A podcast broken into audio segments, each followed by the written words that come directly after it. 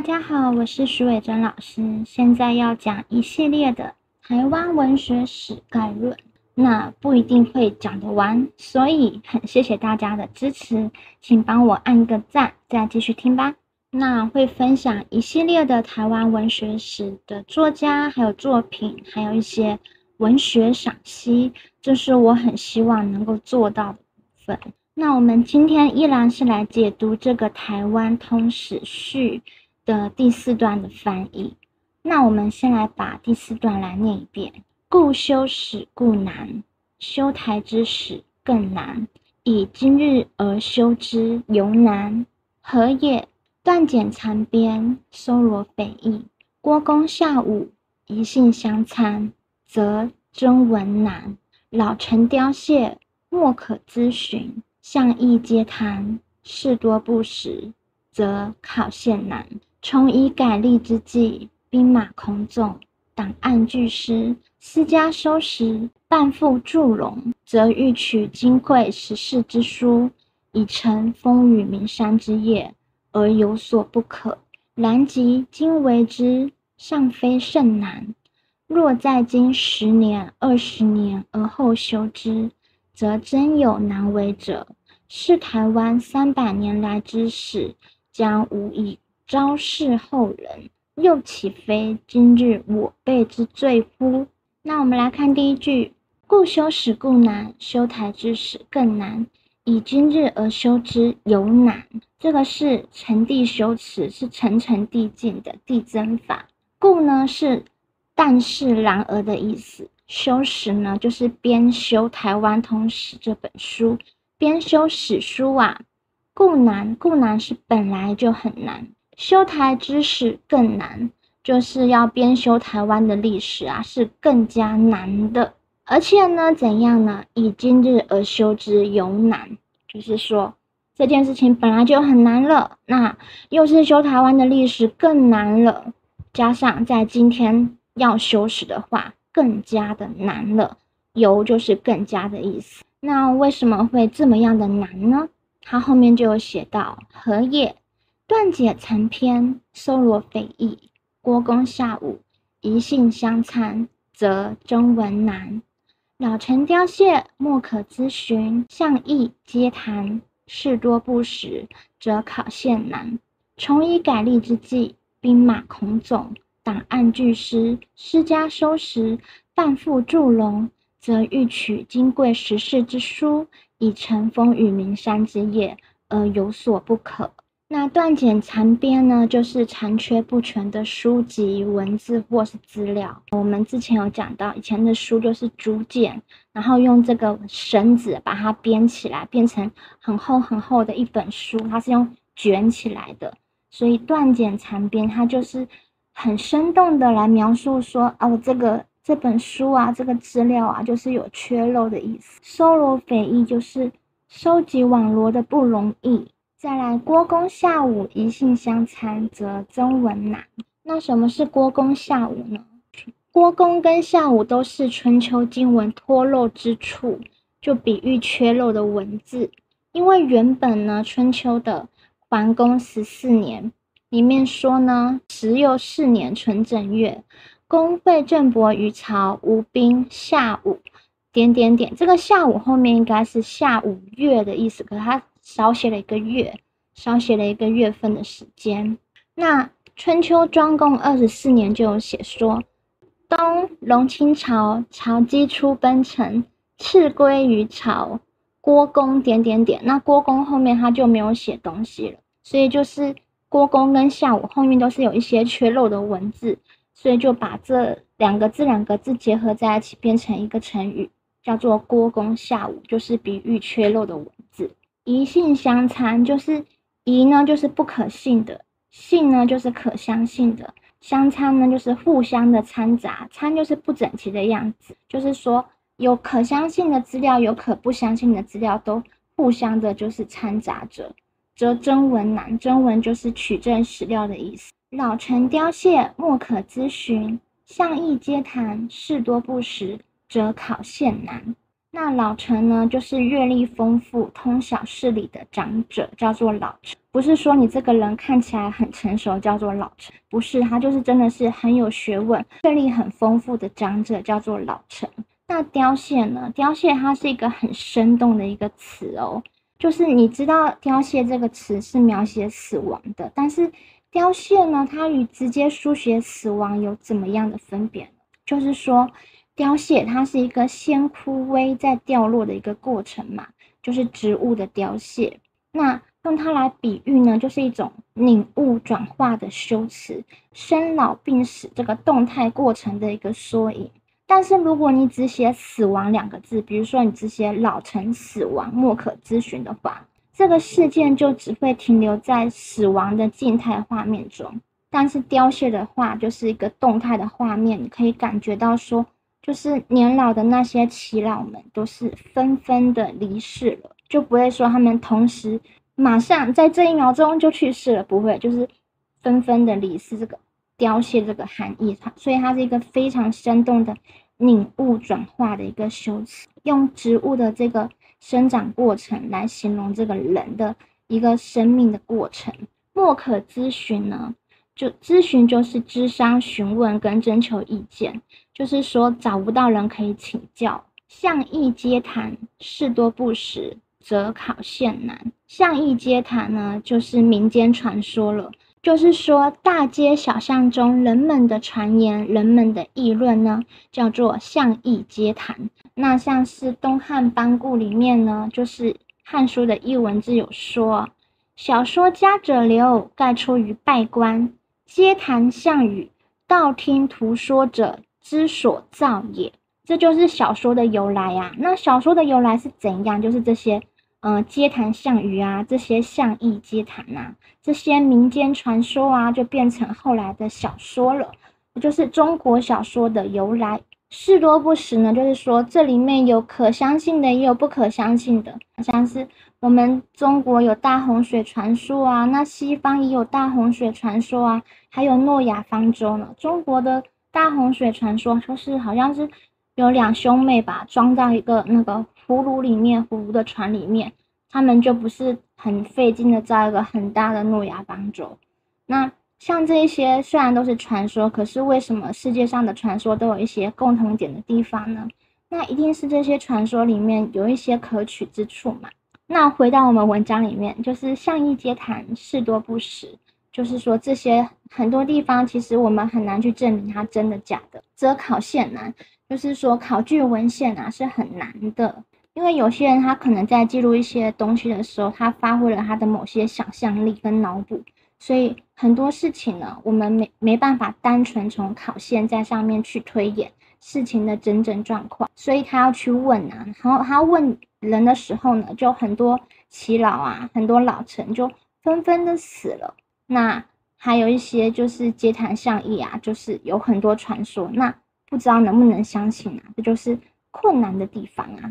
重以改立之际，兵马孔冢，档案俱失，施家收拾，半副祝融，则欲取金贵十世之书，以成风雨名山之业，而有所不可。重以改立之际的重呢，是再加上的意思。那改立是什么意思呢？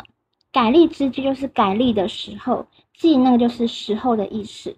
那立呢，它有属于跟附属地位低下而被奴役的人这样子的一些种种的解释。那改立之际就是台湾被割让给日本的时候，那这个时候台湾就是被嗯附属于日本，隶属于日本，就是。被改立了嘛，就叫重以改立之际，再加上台湾被割让给日本的时候呢，兵马孔冢，档案俱失。兵马孔冢就是兵荒马乱，孔冢呢，它就是事情纷杂破处的样子，它有一个意思叫做穷困窘迫的意思，所以这个词还蛮生动的，因为在兵荒马乱中，甚至很多家当你其实是来不及带走的。当然，就档案俱失，就是你家有很多东西，还有很多文献档案啊，也都因此呢，全部都消失了。据就是全部，然后失就是消失了，也可以解释成说这些档案都被遗失了，消失或遗失这样子。私家收拾，半副祝融，什么是私家收拾呢？就是私人所保存的资料。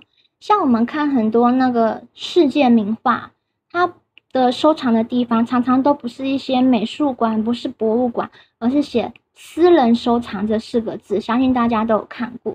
那就是说，很多人都会有保存一些珍贵文物的习惯。当然，那是有钱人的习惯。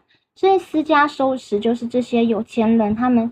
或者是他们家传的一些很珍贵的东西，私私人所保存的一些资料，半副祝融，就是说有超过一半呢，都是，嗯，在火灾中就是被火灾给毁了，叫半副祝融。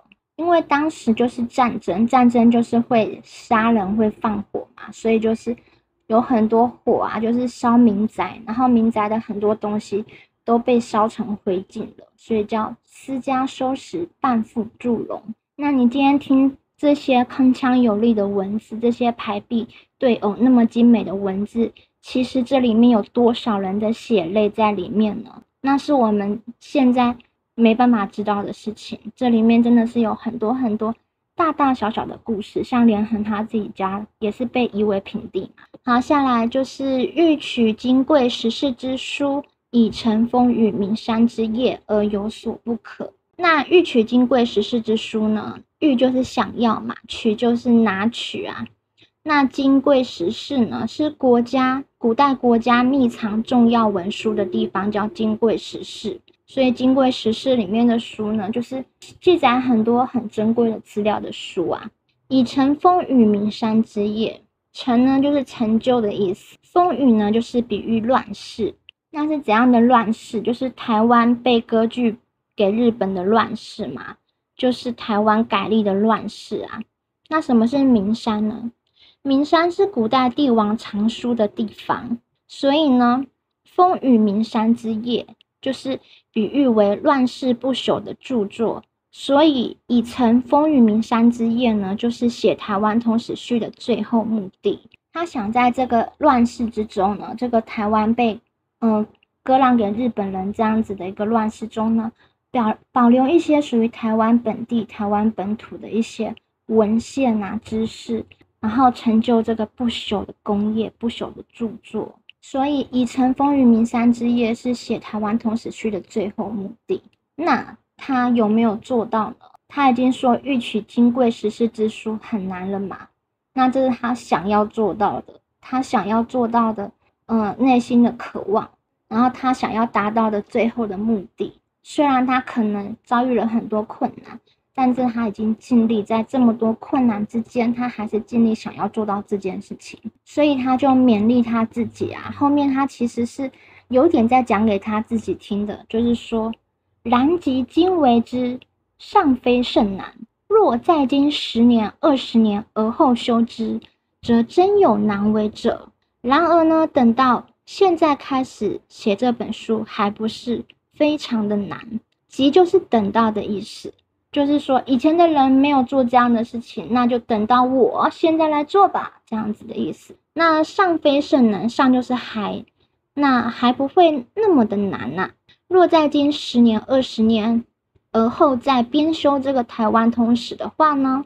则真有难为者，就真的是很难办了，就真的存在很多困难了。那这个也是成帝修辞，它是从现在到未来时间的递增法。那我们学这个时间的递增法的递增修辞有什么样的好处呢？其实有一个好处就是说，当你遇到一个人，他很迫切的想要你夸奖他，但是你并不想要夸奖他的时候，你可以表面上夸奖他，但事实上。没有夸奖他，这要怎么做到呢？就是可以使用成帝修辞来做到。比如说，你可以跟他讲说：“哇，我觉得呢，你再过二十年一定比现在漂亮二十倍呢。”或者说：“你再过二十年一定比现在美二十万倍呢。”那这句话表面上是夸奖他，但事实上呢是在讲什么？就是说，我觉得你现在。一点都不美啊！那如果他听不懂的话，他会不会有点高兴的就想说，嗯，那我二十年的话比现在美二十万倍，那我现在是不是就已经非常美了？就代表说那个人在夸我美，但事实上不是，那个人是在说你现在一点都不美啊。没有，其实我是用一个搞笑的方式来讲，只是可能没有那么搞笑，真的是不好意思。所以搞笑实在是需要一个很好的学问。好，那我们来看一下台湾三百年来之始，将无以昭示后人。又岂非今日我辈之罪乎？如果我现在不做这件事情，以后也没有人做，后人对台湾的历史将会是一片空白。没有历史的记忆，也没有了国家，我们究竟可以为后代留下些什么呢？换句话来说，就是我写这个台湾通史的原因，就是说我希望能够留下些什么，告诉以后的子孙们，我们以前是怎么样一步一步走过来的，以免说我们这些记忆会因为被日本的统治下呢，就是被覆盖了，那我们会忘记我们原本自己是谁，从哪里来。然后我们有怎么样辉煌的文学成就？因为其实呢，在日据时代的文学也发生过一些论战，是关于日本人跟台湾汉人的。但是呢，台湾有文人，他就真的很努力的去写书，就为了日反驳日本人的这句话，就写了一本书。嗯，他就在日据时代，他就把台湾嗯本土文学的源流啊，文学的进步跟发展。就这样子写下，也就是说，台湾自己有自己的文学，并不是你日本人带给台湾人的。那如果没有这些人写下的话，我们会不会就这样被洗脑说，哦，我们的东西都是别人给我们的，我们自己没有东西了？我们可能会变成一个很扁平、很扁平的，没有历史记忆、没有文化记忆的一个很扁平的一群，嗯，被愚弄的人民。如果没有历史跟文化记忆的话，加上又没有国家的话，我们就只能变成一群被人用知识玩弄的渔民而已。所以，我们这个民族、这个国家，如果要强大的话，对自己的历史记忆跟文化都要很强大，才能够让这个国家的地位就是能够嗯生根啊、茁壮啊。要不然的话，连根都没有，根就是历史记忆还有文化。连根都没有的话，这个国家别人也会看不起你，你自己也会觉得很惨的，就是被嗯愚弄啊。那我们现在已经翻译完这个第四段了，我们来重点整理一下，就是故修史故难，修台之史更难，以今日修之尤难。那有哪些难的地方呢？就是我整理了三难：一找不到完整度高又可以相信的资料。断简残编，搜罗匪夷，郭公下午，以信相参，则征文难。就是说，嗯，征文是很难的，因为找不到完整度高又可以相信的资料。第二个就是找不到人可以去问啊，老成凋谢，莫可咨询，相议皆谈，事多不实，则考现难。就是说呢，活着的人呢。嗯，他们也可能是听前面的人说的。那前面的人说呢，一个传一个，也有可能会嗯乱传话，或者是遗漏些什么。加上说，能够相信的那些嗯耆老们啊，尊敬的前辈们，都一个一个死亡了，真的找不到人可以问了。所以这些考据这些历史的文献啊，真的好难呐。第三个难的地方就是珍贵的国家档案已经被毁损了。重以改立之际，兵马空纵，档案俱失。私家收拾，半副祝融，则欲取金贵十世之书，以成风雨名山之业，而有所不可。那私家收拾呢？跟金贵十世之书，其实都是非常非常珍贵的档案啊。那都因为这样子，嗯，割让给日本，然后战争的关系，被火烧掉了，或是逃难的时候丢掉了，被毁损。所以呢，他就算很想要找到这些珍贵的资料呢，能够完成在这个风雨飘摇、被割据时代的这一个大作、这个不朽的工业，而有所不可，嗯，还是很困难，就是一种心有余而力不足的一种感觉啊。那我们这个第四段的翻译就已经讲完了，虽然没有任何的爆点，但是我们还是很平实的逐字逐句的翻译了。讲完的话，就讲一下题外话哈，就是我上一集的时候，我觉得我是一个很平实，就是很朴素的讲解一个历史的一个资料，结果呢，居然被攻击了，说我是华独的倡导者。华独是什么？我们是中华民国的人民啊，中华民国是亚洲第一个民主国家，对我们是亚洲第一个民主国家，这是。很值得去好好的骄傲的事情，好好的荣耀的事情。那为什么我们自己都要不承认中华民？资讯交流很快的状况下，就是有一些不同政治立场的人会去讲一些很很不同的话。他就说：“嗯，倡导中华民国的人叫做华独。我们是拿着中华民国身份证，哪里叫华独呢？而且呢，我们是经过八年抗战，抗战胜利，然后我们保留这个民主政体。但是其实每个人都很善良。”每个人都是善良的人，只要一牵扯到政治，就会有很多骂声、骂名、吵架。其实我们不希望很多政治因素，然后彼此陷入一个争吵的状况。但是呢，我们也不能因为这个样子呢，就要去被矮化，因为我们就是有国家、领土、有人民、有我们的身份证、有我们的国民，那怎么能够去被任意的矮化呢？那现在矮化别人是怎么样做到的呢？矮化别人就是先从文化、先从历史开始毁了你。那他们是怎么样说华独的呢？怎么样说这些中华民国的人是华独的呢？他们就是说呢，因为中华民国是先创立的国家嘛，它只是一个中国的一个朝代而已。那中华人民共和国呢，是一个比较先进的国家，因为它后创立了，他就用这样子的方法，然后就去改变这个历史。就是很可怕，就是说我们的历史，我们自己要去守好它，那别人可能要去嗯毁了它，可能要去改变它。那这样子的状况之下，我们除了自己去守好它之外，我们也不能够动摇我们原本有的信念。我们就是拿中华民国身份证的人们啊。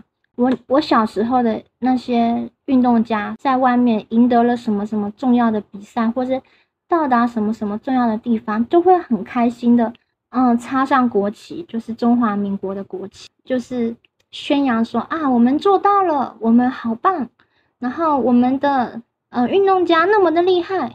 我还记得早期是有那个篮球外交，就是运动员外交，这个就是有一段光辉的岁月。就是中华民国光辉的岁月。那现在其实我们连喊自己是中华民国的人民都要很害怕了。干嘛要害怕？就是，嗯，怎么说呢？这其实就是很很神奇的事情啊。我觉得最重要的还是要做到互相尊重。就是我不同意你的政治立场，但是我们可以和平沟通，还是互相尊重是很很重要的。然后守好自己的文化。然后要有自己的自尊心、民族自尊心、文化历史的自尊心。我们不要被轻易的去嗯摧毁，就是要守好我们自己的文化。我当初就是深深这样认为，所以我才想要做这样子的节目。就也不知道能够做多久，因为这种事情很难讲。但是呢，我相信一个真正的民主的国家呢。真的没有人应该为他的认同而感到抱歉，大家都可以互相的尊重。那谢谢你的支持，今天的话有点多，拜拜。